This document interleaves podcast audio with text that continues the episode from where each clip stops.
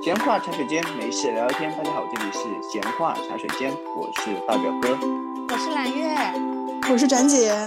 这一期呢，我们因为各种契机，突然想聊一聊有关钱的话题。然后这一期也是我们作为第二季，呃，当代年轻人观察史的一个终章。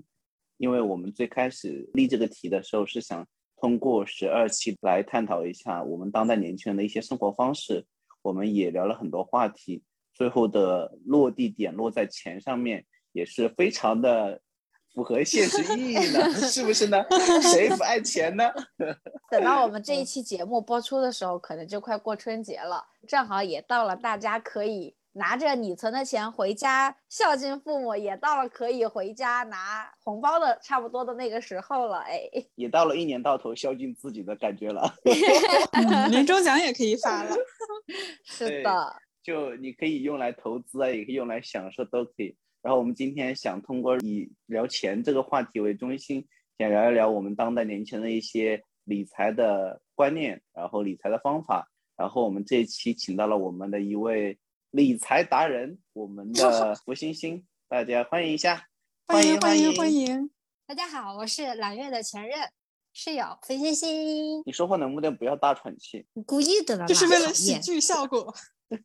说不定我们的听众中有揽月的粉丝呢。追一追揽月的往期节目，他一直提到一个他的很好的朋友。然后呢，大表哥出于后期的一个需求，也出于对福星的一个嫉妒、羡慕、恨，每次都把他一剪没了。对啊，所以成片里面永远都是只是我一个朋友。嗯。然后胡云心，你想作为一个过来人，想跟听众朋友们简单聊一下你的一个理财的观念吗？或者说你现在一个对于钱的一个看法吗？把这个问题一问，就很像是电视上那些炒股达人向大家推销。哎，大家好，我们今天来看一下我们今天的股市，这种感觉，就其实也说不上，大家都还是年轻人嘛，说不上什么经验，就只能说看看交换交换意见啊，就是比较真实的看一看。嗯，不同的人对于钱是怎么看的，以及不同人、各种年轻人不同的储蓄方案吧，只能是这么说。嗯，然后这个契机是这样子的，就是最近大表哥也不是刚开始工作，快接近一整年了嘛。题外话，大家想不到吧？大表哥开始进入了中年焦虑的时候，他工作了才不到一年。然后就是闲时跟同事聊天嘛，就会聊到这个话题，说现在有一些存款，要不要做理财？但是最近有两件事情是让我深刻的想要聊这个话题。第一个是我一个朋友，然后呃前段时间去澳洲嘛，然后他走之前问了我两个事情。第一个是就是就是大表哥的常年的异能叫詹塔罗，然后呢第二个事情是他在走之前跟我深刻聊了一个事情，就是说。呃，我们现在也开始工作了，有没有说想要去理财？然后其实大表哥之前是一个很不在乎去理财的事情，就是很懒，然后也不 care 这些东西的人。他是真正的开始意识到有这个问题了，这是第一个。第二个是后来因为有这方面的意识，我就开始去沟通嘛，就开始跟呃蓝月和福星星我们共同的好友，就也来过我们节目的纯纯聊过这个事情，然后就聊到了。呃，聊到了很多，包括当年的字节上市，是吧？包括后来的 s h o p 的那些早些年加入的，现在都已经财富自由了。然后今天我们又提到了那个 Grab 敲钟，就是很多人在都在实现财富自由，但唯独不是我们自己。这个时候就不能让我们反思了一下自己，为什么这么多人发财，就不是我们呢？所以最近就因为这个两个由头吧，就想聊聊这个话题。嗯。然后我方便问一下你们目前的存款的一个大概吗？就你可以给一个大概的信息。嗯，那我先说吧，具体的数字可能不太方便透露，倒不是因为太多，我怕说出来丢人。但是呢，就是我觉得够我如果自己想买个房子的话，在二三线城市买个房子的话，应该是够个小首付的这种概念吧。嗯，展姐呢？我有负债耶。因为我还背着房贷，那就是有资产的人呐。对啊，你就是固定资产了呀，已经。飞星呢？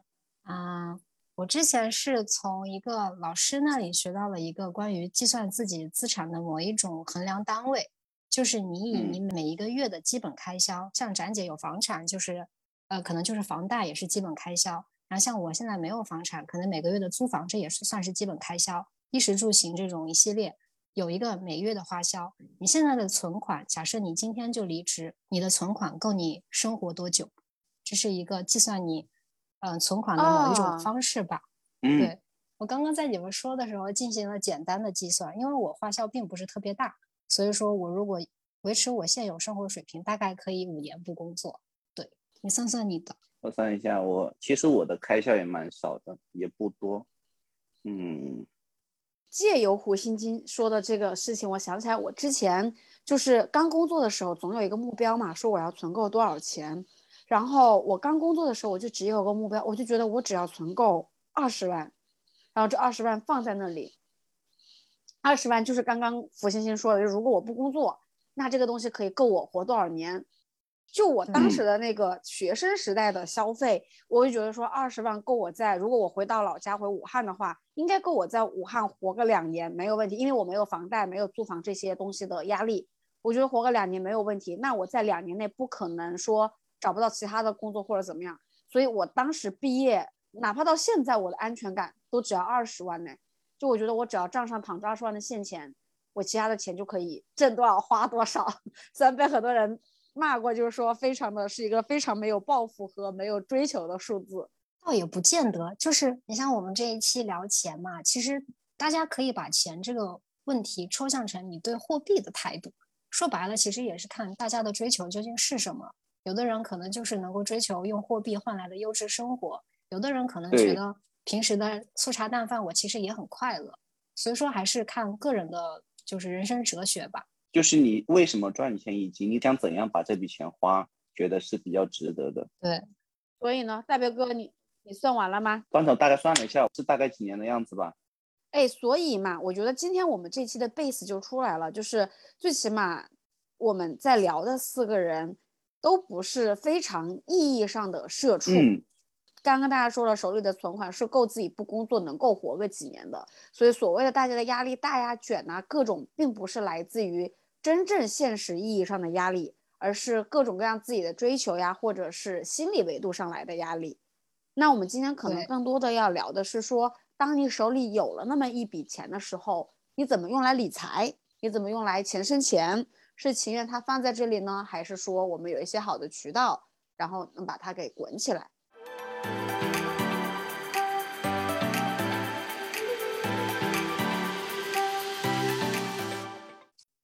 哎，我这里突然有个问题，你们用嗯信用卡吗？我不用哎，我用哎，我也不用。哎，我也不用哎。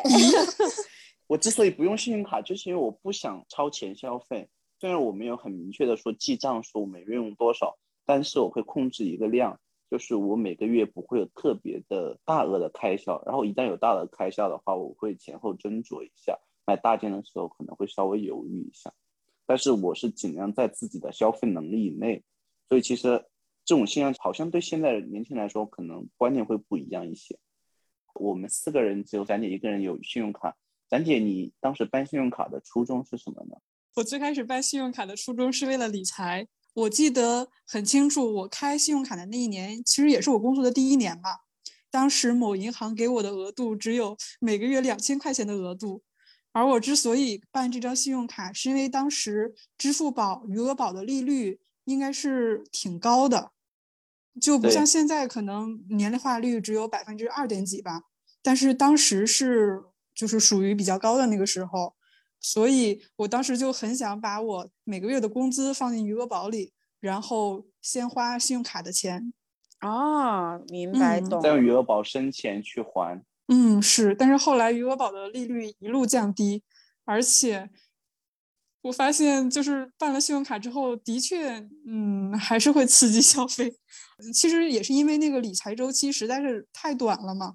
我只不过是倒腾了一个月的工资放在余额宝里，那个钱实在是太少了。展姐这个其实提供了一个很好的理财思路，就是有很多的人，只要你量级够大，都有一种左手倒右手，就是把钱存到利率更高的里面去，然后我去借利率相对更低的钱过来花，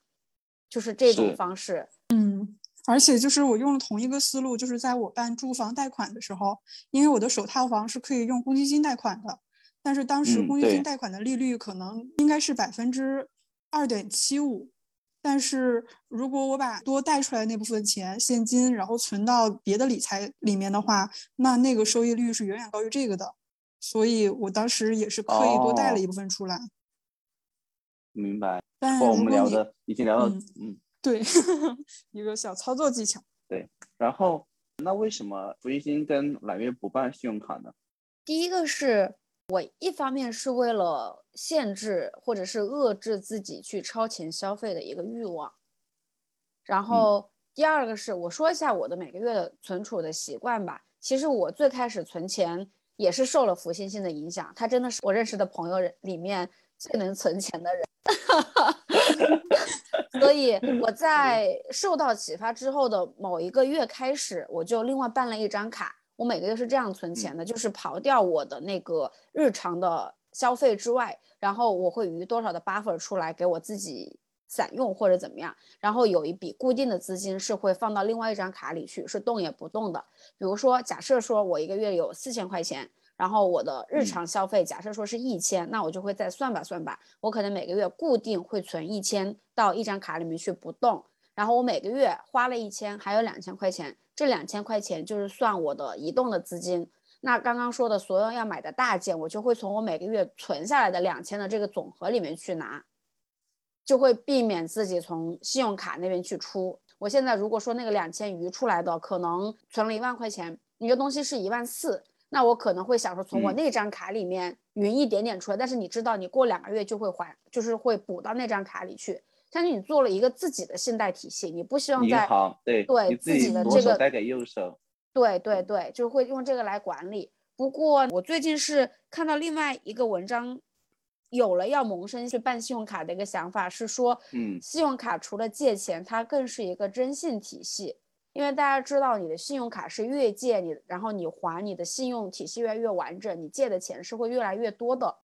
所以是说，你把卡办着，真的在某一天你需要用钱的时候，你的信用体系上去了，你能借得到。对，对，所嗯以基于这个，我有想说，我要不要就是去办一张卡？嗯福一星呢？福一星为什么不办信用卡？啊，跟揽月原因相似吧。我其实刚来的时候，公司就是要特定银行的工资卡，然后我办工资卡的时候没有 out 过那个柜员，他就非给我弄了一张信用卡。然后到头来我发现，信用卡它像展姐所说的，确实会促进消费，因为它会和各样的各种各样的啊、饮食企业也好啊，会有各种联动，然后就哎星期几打折什么的。但有的时候我发现它会蒙蔽你，就是其实我并没有那么想吃，但是我看到既然打五折，那我就去吃了吧，就是会有这样的感觉，哦所以就想屏蔽一些冗余的信息，然后我就把信用卡就是取消了。我觉得我可能我的工资能够 cover 我的日常支出，也没有说好像需要额外支出的地方，我就把它取消了。然后刚刚揽月说的储蓄习惯，确实我之前我们之前都是这么干的。然后现在我发现了一个你们是有一个帮派是吗？我们存钱包，我们丧心病狂攒钱小组都是这么干的。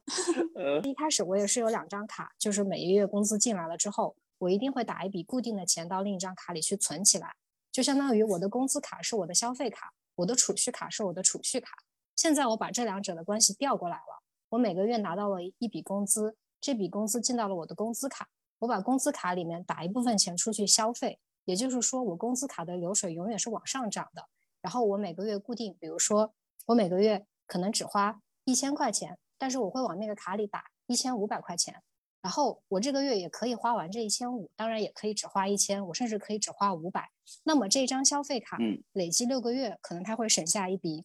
我们以一千为单位吧，可能最后省下了三千块钱。那么这这笔三千块钱就可以供我自己去买一个大件，就是电子设备也好啊，出去旅游也好呀，嗯，相当一个给自己的奖励是吗？对，就是是一个嗯反过来的状态。然后这样的话，我的工资卡就是我的储蓄卡，然后我之前的储蓄卡变成了消费卡，对，是这么一个嗯关系。而且可能这样的消费习惯其实是一个正向激励。就比如说你一千五的话，你每个月能控制在一千以下，你就知道在半年或一年以后你能省下多少，可以做一个相当于是一个自己的奖励的一个大额的开支，你有一个余量在。嗯，对。然后最近还打开了一个新世界的大门，我不知道大家会不会说我太抠，就是租，租什么？什么都可以租。就我之前其实一直受大家的影响，特别特别想要拥有一台 Switch，就是也没有特别想，就是时不时会想一下。我相信很多听众朋友也会有同样的感觉。我今天不买，过两周想起来又会想一想，我要不要买呢？然后两周后没买，可能过了一个月又想起来，我到底要不要买呢？然后最近我发现了有很多这种租贷平台。就是我可以先租一个星期，我可以先租一个月，看看我这一个月的使用量，我究竟有没有那么想要，我究竟有没有那么需要。嗯，最开始我租了一个镜头，我觉得哇，什么三十毫米的镜头，那我肯定要拥有吧。但是我其实，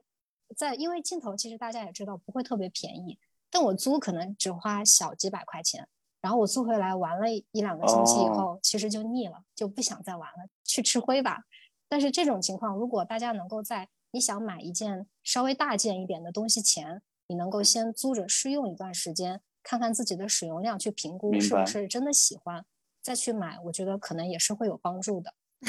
我想起来一个，有一个新的模式，其实跟在胡胡星星说的这个上面有一个升级。就我有一个朋友，他那个平台我觉得做的很好，他是说你下单的时候，他会告诉你，你这个单算买的。但是如果你不满意，你可以退，就他告诉你这就是一个二手的，然后他前面也明码标价的告诉你，比如说就 Switch 你买的时候，然后比如说你要租一个月，假设说租一个月是两百块钱，然后如果租了一个月之后两百块钱你觉得你用得上，你不想还了，你不需要退回去，你把剩下他前面会明码标价告诉你你买要多少钱，你把那个尾款打给他就可以了。哦，对，他在一个平台完成了租和买这个事情。并且他租给你的时候就是一个二手的，就相当于是他结合了租买二手于一体。现在有很多这样的店铺。我们聊回信用卡，其实我最近也是有点在犹豫，是因为两个事情。第一个事情是现在信用卡办的这个送的东西真的很夸张哎，就最近 新加坡这边的信用卡每半个月他就换一波东西，有 Apple Watch，有 Switch，有那种高端的办公仪。就是感觉你你需要什么，你就等那个半个月就好了。他每半个月就刷新一个礼物，然后你就直接在那个半个月半，你就可以领到一个礼物。这是第一点。第二点是我发现最近，因为我每个月的消费有有一些硬性的消费，比如说你去吃外面吃东西啊，还是买一些东西，你会发现很多时候用信用卡它会有返现，而且确实有优惠。然后再加上你每个月累积到多少消费额，它又会给你返。我就觉得。资本主义的羊毛为什么不薅呢？其实没有，大表哥，你要真的是羊毛党是怎么搞的？你知道吗？就是我开了信用卡，拿了这个东西之后，你就去把卡给关掉，因为信用卡每年是有年费的，这才叫做薅了羊毛。你不关卡，每个月还在用它，就是什么善勇者溺于水，资本主义的铡 刀总有一天割到你的头上，就你不要觉得你薅了它。嗯。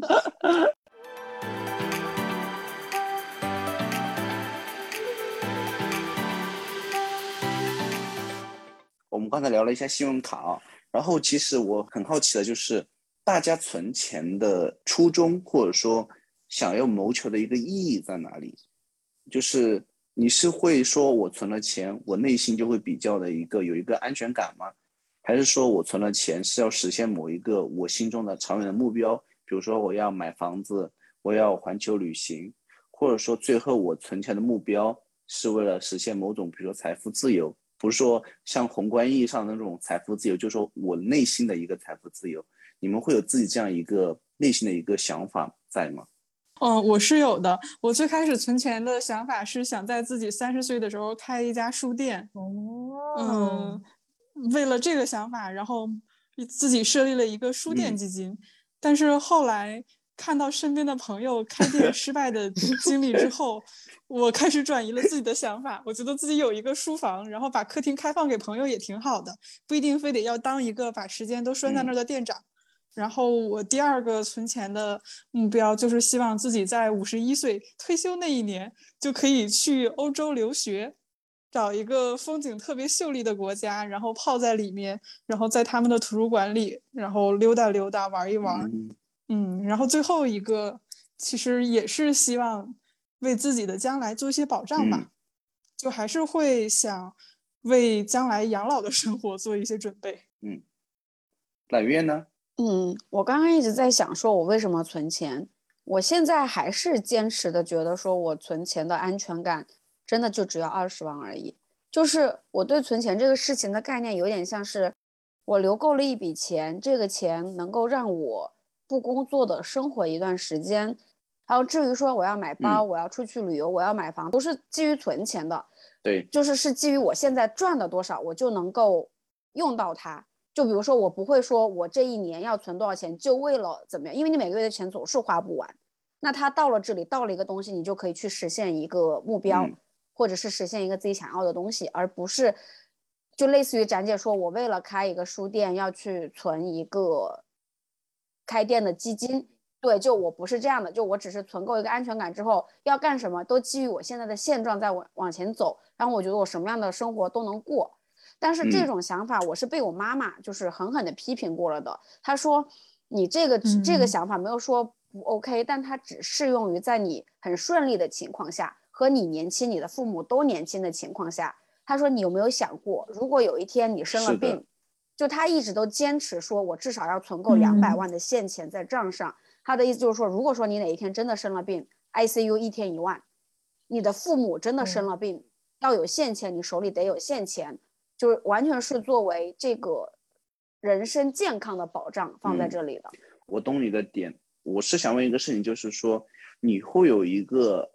比较宏大或比较难以实现的目标，它可能实现的过程需要一些比较大额的现金或者说金钱，比如像展姐的，我要建一个书店，你会这种目标在吗？或有这种想法在吗？有，但是这个想法的路径不是说靠我攒钱，存钱，嗯，对，比如说我要攒到五十万才能做这个，嗯而是思路是我要做这个事情，那我要去搞钱，嗯，对，就是 那搞钱的办法，我们待会儿第二阶段对。嗯，那福星星呢？嗯，刚刚揽月在讲的时候，我思考到的一些点，就我最近在看一部纪录片，叫《亿万富翁谷底求翻身》。刚刚揽月一直在强调嗯他的那，就是最基础的那二十万，其实有一点像那个亿万富翁叫 Glenn，他其实他做的一件事情就是他隐姓埋名，然后到一个新的地方，身上就带一百美元，想要在九十天内挣够一百万的一个这么一个故事。他到了一个新的地方以嗯后，他做的第一件事情就是计算了未来三个月他的基本开销，然后并且想要在第一周内就挣到这个基本开销。他当时说的一句话是：人不可以一直生活在生存态。嗯，所谓的生存态，就是你每天要愁吃愁穿，愁下个月，愁。同所以说，这个二十万更像是一种把你从一个生存态垫起来的一个存在。我已经不用再担心生存了，我可以去伸手够更高的东西了。只要有这一块砖的存在，我就永远可以往前走，是这么一种存在。所以说，也其实很建议大家有这么一笔存款，它把你从生活态中解放出来，也很像我们刚刚说的，如果你不工作，你现在的存款够各位听众朋友们生活多少年？这个可能也并不是一个强制的要求，但这一笔钱会把你从某一些窘迫、某一些啊、真的不想干了，但是我又不得不干这样的一些时刻中解救出来。对，相当于是你如果没有这笔东西，你搞什么事情都有一种破釜沉舟、背水一战的这种悲壮感。但是你有了这笔钱之后，你做什么事情其实是可以积极的的、昂扬的、从容的、热情的这个状态很重要往前走。但是反而这种状态能够激发出更好的东西出来。很多重要的是不能慌乱，真的人生很多抉择是不应就也不叫抉择，就是很多时刻你其实沉着冷静的时候和你非常慌乱的时候完全是两种结局。尽量给自己一种从容的嗯态度，然后金钱和货币其实就是这种底气。这也是很多人为什么说，哎，什么王呃王思聪的爸给他一千个亿还是多少个亿，让他去什么挥霍，让他去尝试去投资啊？为什么我们拼不过所谓的富二代？可能有些时候就是这种所谓的，他们可能有我们可能没有的一种底气。既然如果我不知道听众朋友里会不会有富二代，就是 no offense，我想说的就是我们作为普通的老百姓，就普通的大家，也当然现在就也有很多教授说贫穷，我觉得大家可能贫，但是不穷，因为我们都是有未来的。但是也希望现在的年轻人，现在的大家能够给自己攒一份底气，就是想要表达这么一件事情吧。来，胡英姐走一个 来走一个，要一杯酒，好吧？我们来走一个，喝 一个，一杯。再来一个。今天的上价值比往年来的更早一些。不过你这个就讲的很对，其实这其实就是我们讲的一种所谓的安全感，对，让你能够生活的更从容啊。嗯。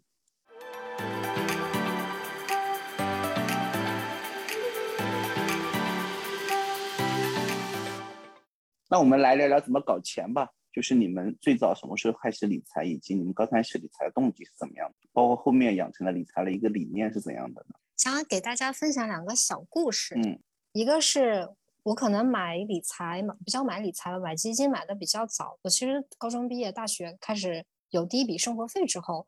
我就基本在支付宝里有这个意识。就那个时候，哇，那个叫什么张坤中小盘一一一零啊，易易方达什么，嗯，然后就基本上可能每个月定期买一点点，嗯然后直到最近，可能这两年我跟我爸开玩笑，我说，哎，我选择了那个张坤这个基金经理，他可是穿越了熊牛呢。我爸爸也是一个老股民了，他说这有什么好稀奇的？这不是应该的吗？我都已经穿了三个熊牛了，就这件事情让我意识到，可能我们看一些评判标准，哇，这个基金经理穿越了熊牛，他一定很厉害吧？但是其实可能在真正的把这个眼光放到全社会来看，这并不能成为任何一个标准。嗯说的简单粗暴、直白一点，就是可能大家就是把自己的衡量的尺度不要跟着他的走，放得更宽、更广一点点，更长的时间维度去看。然后第二个点，我记得之前也跟揽月在开玩笑，我俩之前室友嘛，我们在新加坡的那个楼下有一个食阁，经常听节目的朋友们应该知道，新加坡的食阁的食物其实不贵，可能新币三四块钱你就能买一份杂菜饭。然后呢，吃的也还不错，不是那种大家想象的特别烂的饭，是还不错的饭，还有的时候有糙米饭。我记得当时我们俩有在买港股，就是可能有一些朋友有一些所谓的内部消息，然后买卖其实金额都不是那么小。当我们挣了不少的，就对于我们来说，当然肯定不是大家想象中那种挣了那么多钱。就对于我们这种小普通小老百姓挣了不少钱的时候，我们还在吃着三四块钱的那个杂菜饭的时候，我们感觉到的是，好像自己是一个亿万富翁，然后穿着拖鞋或者是穿着布鞋的那种感觉。收租的感觉是吧？大隐隐于市，觉得自己是高人。那种感觉很奇妙，就是很有意思的一种体验吧。我其实很好奇一点，是因为我一个朋友是一个基金经理，然后他给我讲过一个理念，就是他们的一个大概的一个消费，或者说对于钱财的一个理念，就是如果赚了，我就对自己好一点，因为指不定哪一天我又要亏了。你对此怎么看？就我也挺同意刚刚大表哥的这种观点的，就是你真的挣了一点钱，无论是你钱生的钱还是你挣的钱，其实都应该对自己适当进行奖励。就如果就是一味的挣钱，一味的挣，然后完全不消费，其实也会陷入另外一种嗯不太好的循环，就有点葛朗台那种感觉，就是那种也不太好。就是就是大家 挣了还是要稍微花一点，留个比例。比如说，我是随便比如啊，我自己并没有这样一条军令，就大概比如说像大表哥刚刚说的，假设运气很好，我投资了一千块，我真的就回报了一千块。虽然说理性告诉我这不可能，假设这件事情真的成立了、存在了，嗯，可能我会把这一千块钱中的一部分，比如说，哎，我告诉我自己，我以月尾为单位，我每个月盈利的百分之二十，哎，作为自己的开心钱，我就是要出去消费，买一些完全没有用的东西。嗯然后它剩下的还会继续被我归到本金里，就是好像是《穷爸爸富爸爸》里面那个，你要养你的鹅，就是你不能把你的鹅干掉，你要让它越来越大，就是这样嗯的一个概念。鸡生蛋，蛋生对鸡，要一直。那其他人呢？我理财可能是理念是来自于我妈妈。我在上了大学以后，压岁钱接的比较多，然后每一年我妈妈就是因为你的钱太多，她要把它拿回去，我就不愿意，我要嗯捏在我自己手里，她就会给我写借条。他会明确的，就是像你，就是说钱你放在这里是算你借给我的，然后他会给我利息多少，她会年化百分之多少，她会写到上面。第二年的时候，我要是要再存一部分压岁钱在他那里，他会把借条拿出来做更新。最开始肯定是不愿意的，就小朋友几千块，你觉得说也赚不了什么钱，但是你被强迫着放了几年之后，对于大学来说，大四那年好像还是一笔不错的收入，所以这个可能是 尝到甜头对，最早我开始有理财的观念的一个开始。然后另外有一个小的事情，就也是一个小的故事，是我们有一个朋友，真的是自己做私募做得很好的那种。然后他有的时候要募一个什么，他就会跟朋友说这个应该铁稳，然后他会说三个月能翻多少，这种真的是很好的朋友才会知道的消息。相对来讲，我跟他的关系没有那么好，但是呢，他会告诉一个朋友 A，然后比如说他就说这一期可能还缺一百万，然后朋友 A 他可能就是那个时候我们也拿不出那么多钱，可能朋友 A 他有八十万，然后另外二十万他会去找别的朋友募。我就会偷偷去告诉，我就会去告诉朋友 A 说，你能不能再包一层给我？就是你告诉他说你要八十五万的 quota，对你把五万的 quota 给我。但是对于那个朋友来讲，他并不知道这个钱都是谁给他的，就是一层一层的包。就是这种方法是我觉得你在有小钱的时候可以比较容易。进到一个比较大的一个资金的项目里面去，能够拿到相对比较好的收益。你们这个几个朋友居然就构成了一个打包资金，然后售出，然后在各种分售的一个概念。对，就是要你不错嘛，你们。其实当你有这个投资的意识的时候，跟别人聊，你总是会能得到各种各样的这种信息的。我从打月这边学的一个很很有意思的点在于。你钱，你不要把它看得很神圣，你就去把玩它，啊，对各种方式去 玩，总有一天你会学到一个很有意思的，又能赚钱又很开心的方式的。然后第二个点就是，刚刚大表哥说买股票的时候，你会不会有点战战兢兢？那可没有，我刚开的时候，每天简直如大佬，跟买菜一样的。我想起来，就是每天我们几个朋友打电话。这只股我觉得不错，嗯，要不要搞一点？就那么点今儿钱，还在那里搞配资，就是恨不得买了十只股票。然后还想说，嗯，毛票好像也可以，我们要不要玩一下毛票？每天晚上盯着那什么叫毛票？就是那种价格很便宜的，比如说几毛钱一股的，它这真的就是涨幅非常可怕，就很刺激。你可能到了第二天几毛钱涨了一块钱，你就整个翻三倍，你可能一下跌也跌三倍，赌博一样。对，也很赌博。但是那个你可以比较少量的钱在里头玩，但是就刚刚说的，我把我自己那个安全的钱存好了之后，那二十万我就放在那里动都不动。所以我在股票里面放进去的钱，其实是做好了全亏也无所谓的这个打算在做。当然你不会本着说我知道他亏还要去，但是你是有这个打算在的。你这个打算就是你会拿出你的存款的多少一个比例去做理财呢？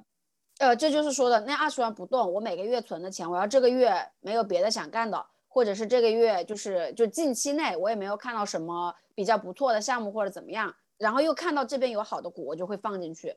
就有的人会做一个比较精准的配资，就我每个月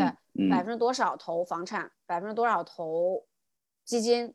然后百分之多少就是就是相当于是我们不说收益，呃，不说那个项目，就是中高低三种风险的理财产品。它会放到不同的里面去，比如说股票算是高风险的，但是我去买银行的理财产品或者买保险算是低的，然后还有中间档的，就有人会根据低、中、高三个风险来去配。就我现在这点金儿钱没有必要去这样配，就是 我要去配到那个低的里面去，我也没有，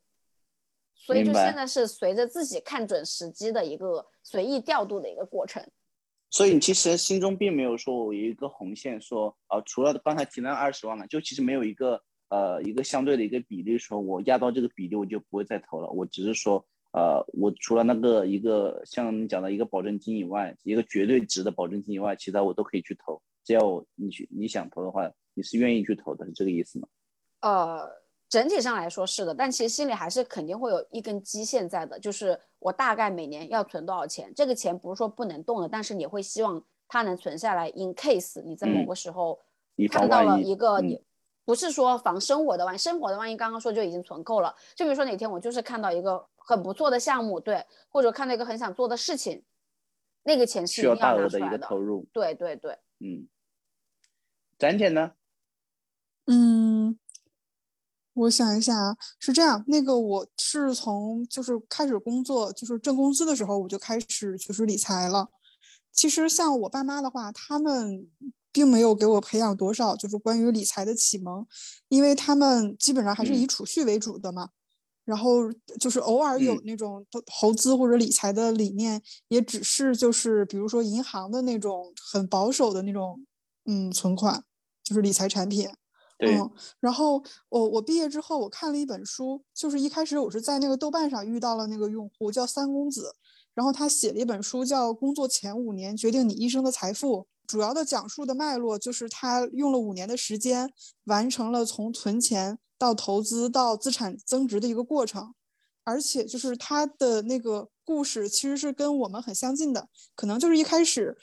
只是把自己的工资，然后强制储蓄百分之五十，然后日常开支百分之三十，然后有百分之二十是那种什么应急储备金，然后先存起来，然后在存够了就是第一个十万之后，他就开始就是比如说呃试着就是购买基金，然后配置那种债券型的基金，然后再就是定投那种股票型的基金。然后之后，他的资产然后达到了一定的程度之后，然后在第三个阶段，他又开始进军股市。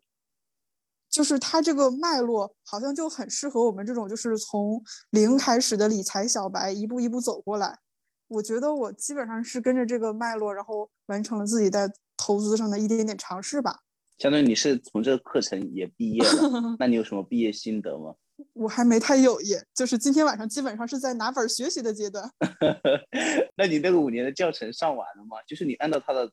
流程走完了吗？嗯，就是到基金为止是走完了，然后最近在尝试股权，但是好像就是像揽月你们所说的那个股市，基本上说的是美股吧。我就感觉好像国内的股市就是逻辑是不一样的。哦哦，对对对对对，他们讲的是美股跟港股，对对，嗯，对，国内股市是不一样的。我所以，我基本上是不太打算继续在国内股市，然后摸一摸那个脉络的。我觉得可能停留在基金就可以了。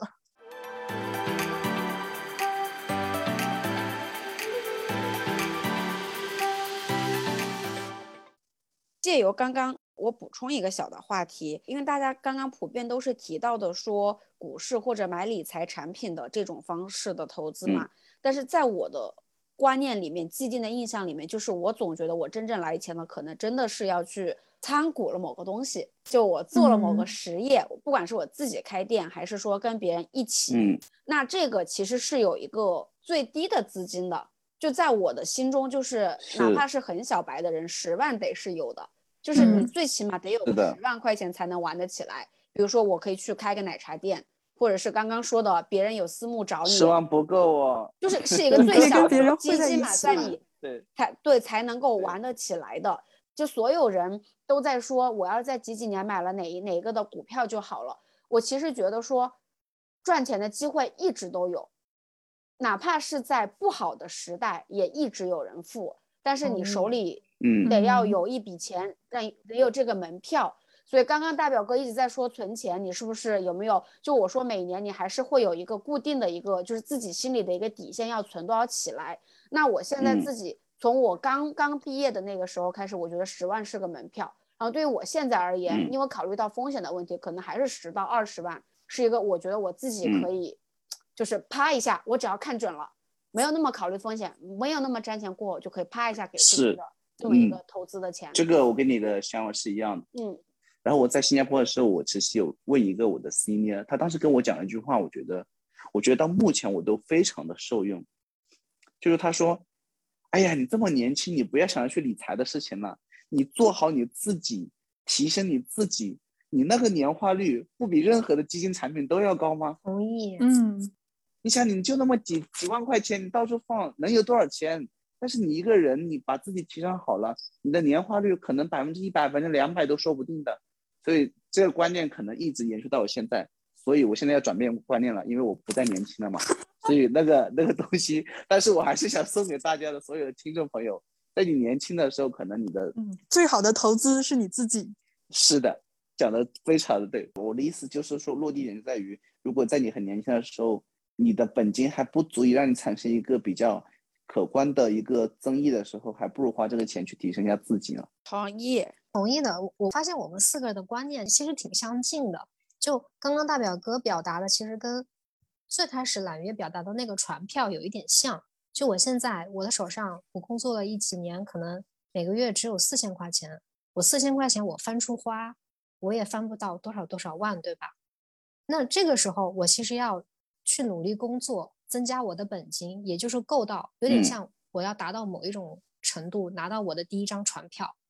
然后还有不知道大家有没有注意到一个点，就是我因为经常 翻银行的理财，就是大家说到的低中高三个风险，其实是有啊高风险高收益、低风险低收益、中风险中收益这样的一个相对应关系嘛。我不记得是在哪里看到的，说当你还。比较窘迫，并没有那么强的心理素质的时候，其实建议你不要碰高风险高收益的东西。很多人信誓旦旦，哎呀，我就是玩一玩，哎呀，我就是我这二十块丢了就丢了，不要紧的。很多人进去了就再回不来的。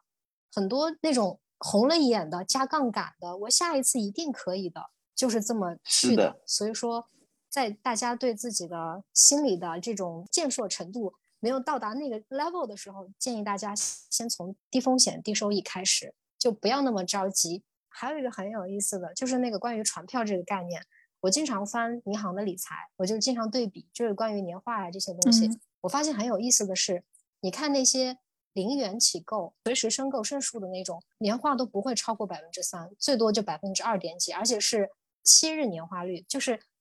顶破天也就那么多。然后你看那种半年、一年开始可以，就是相当于是前期固定，后期可以随意申购，呃，随意需要申赎吧，随意申赎的，它可能就到百分之三，嗯，到四了，可能好一点的四点一、四点几。但是真正收益最高的那一部分，它是会有起购金额的，它不会让你五块钱可以买，五千块钱可以买，这就是船票。你可能五十万起购，十万起购，二十万起购，那也就是说。你得首先有这个闲钱，不是说我今天把这钱全投了，我就明天不能吃饭了。是这一笔闲钱，不是你的生命保证金，不是你的健康保证金，不是你的风险保证金，它是闲钱在那里。那样的一笔理财，一般收益都会是百分之，不说四以上吧，反正就还是比那些二点几肯定是要高，非常可观的。这也就是印证了刚刚大表哥和揽月说的，蛮可观的。在你还没有嗯达到船票，就挣扎在千块钱百分之二的收益的时候，你可以先放进去，但是先千万不要碰那些高风险的。好像明天我就是那个中彩票的人，明天我就可以一夜暴富。这种时候更应该去好好的投资自己，好好工作，挣到那一笔可以像揽月那样砸出去的那一笔钱。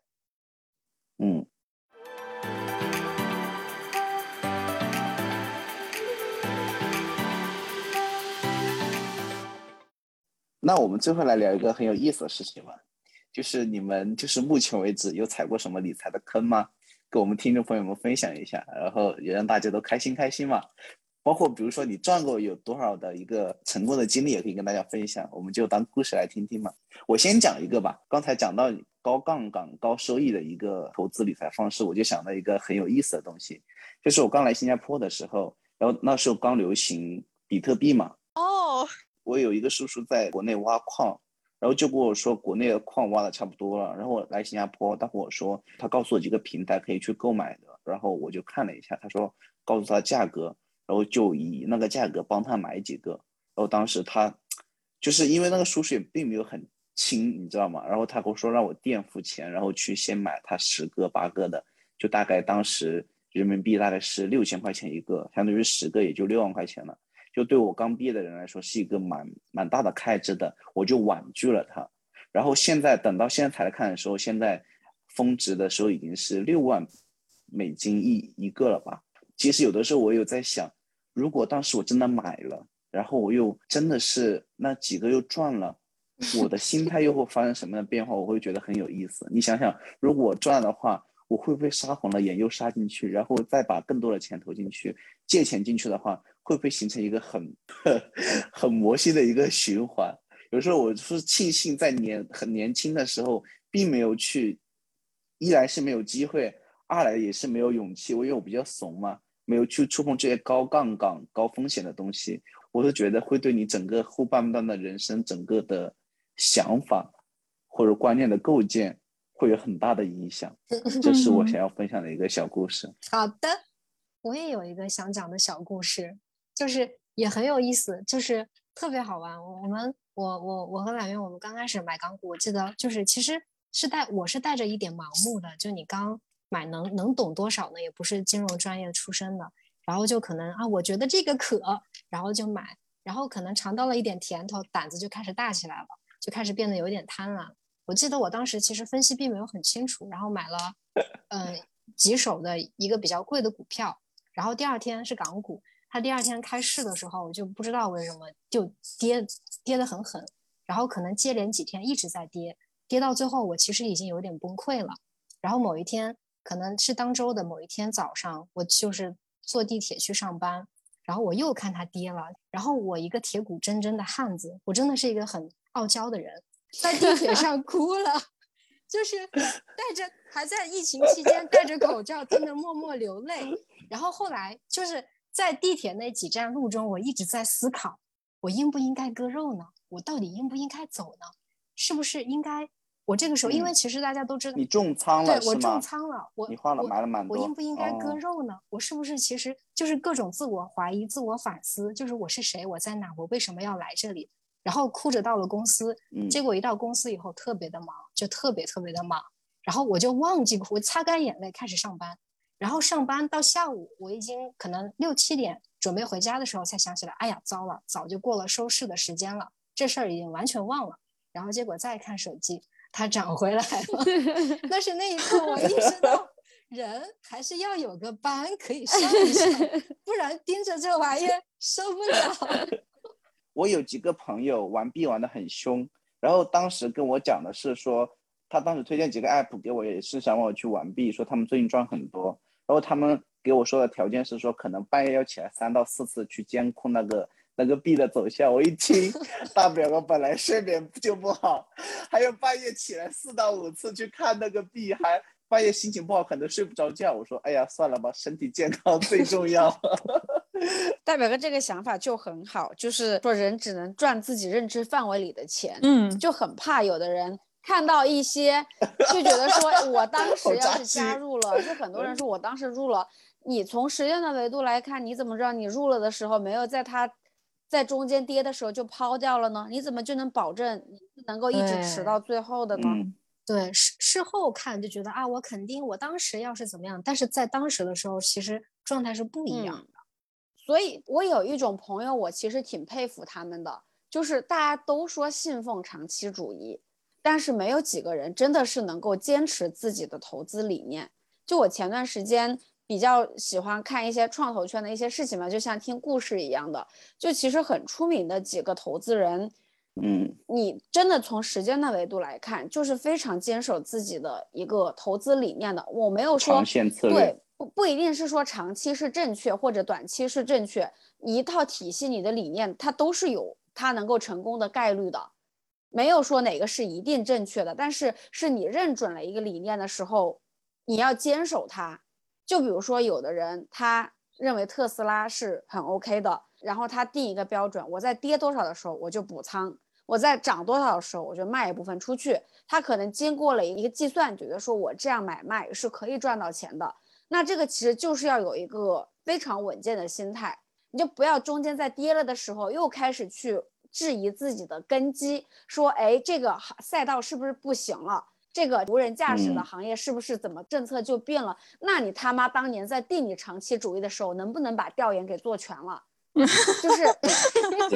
做时间的朋友，大家就是我刚开始玩股票的时候，真的，你去看那个，你你那个时候习惯以日的维度来看那个走向，然后每天翻手为云，我在这里这个点我他妈要入。那个点我要卖，然后你觉得你自己好像，比如说 Shopee，我一百八的时候入的，我在两百三的时候卖的，然后你看当时看那个曲线，哇，老子就是超顶了，在顶端的时候卖的。你现在这个时间维度一拉长，就感觉你自己像个小丑，在那个 在那个线上面，就是被压缩的？非常短。对我在这个点卖了，在那个点卖了，这个点又卖，这个点又卖了，然后在整个时间拉长，发现你宛若一个小丑在这根线上瞎鸡巴揽月的乱跳故事，我听说了，揽月在各种点横跳，最后不亏不赚。就是很对，就是。不过这些东西是你知道是知道，你一定要有实战和有经验和嗯教训，你才能够懂得的东西。我在今年年初的时候定自己的理财目标，就我今年要赚多少钱，要存多少钱。我大言不惭的说，我今年要在股市里面赚百分之二十，就是最少要完成百分之二十的年化收益。在去年年年末的时候，我每只股平均涨幅百分之六十呢，一度觉得自己是然后呢，今年呢？今年你整整个大盘你看了吗？就整个中概股在国外的那个，我们阿里跌成什么样的腰斩？我的天！我我想回去想的就是，人家巴菲特股神各种的，就是人家的年化收益，就是你要认准。年化收益能到百分之十到百分之十五，已经是很高收益的时嗯候。了破天了。对你永远都要去，就不要觉得自己是老就是牛逼的那一个。就是我觉得你不要信网上那些什么动不动就年化百分之十几、二十几的。对，当时我在深圳的时候，在有一次坐地铁，有一个 app，当时有有几年那个金融 app 很火嘛，然后他就挂在那个墙上说，只要你投进去，年化百分之八。我说你你不用看这个东西，过过段时间，他这个金融公司肯定跑路。嗯，现在哪里有公司敢大言不惭能够稳定年化百分之八？年化百分之八很高很高了，而且你可以随取随存的，怎么可能嘛？对，我就觉得大家有一个要有一个这样的概念，真的是像刚才福星讲的，年化百分之十真的是顶天了。我想到一个脱口秀演员叫呼兰嘛，他在有 期节目里说，他妈妈买了一个大盘回来。看到了，对，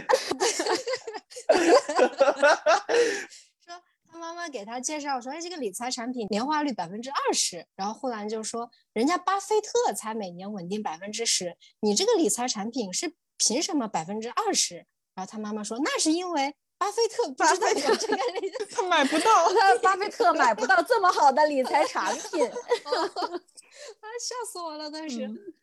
那好吧，那其实我们今天的聊到这里就差不多了。然后我跟展姐就是跟各位听众朋友一起也拿小本本记了很多关于理财、关于消费、关于对钱的看法。如果听众朋友觉得有很好玩或很有意思的一些观点，也可以去吸取或采纳。然后觉得不对的地方呢，就当玩笑话听听嘛。也是我们这几个人就在这里跟大家一起闲聊。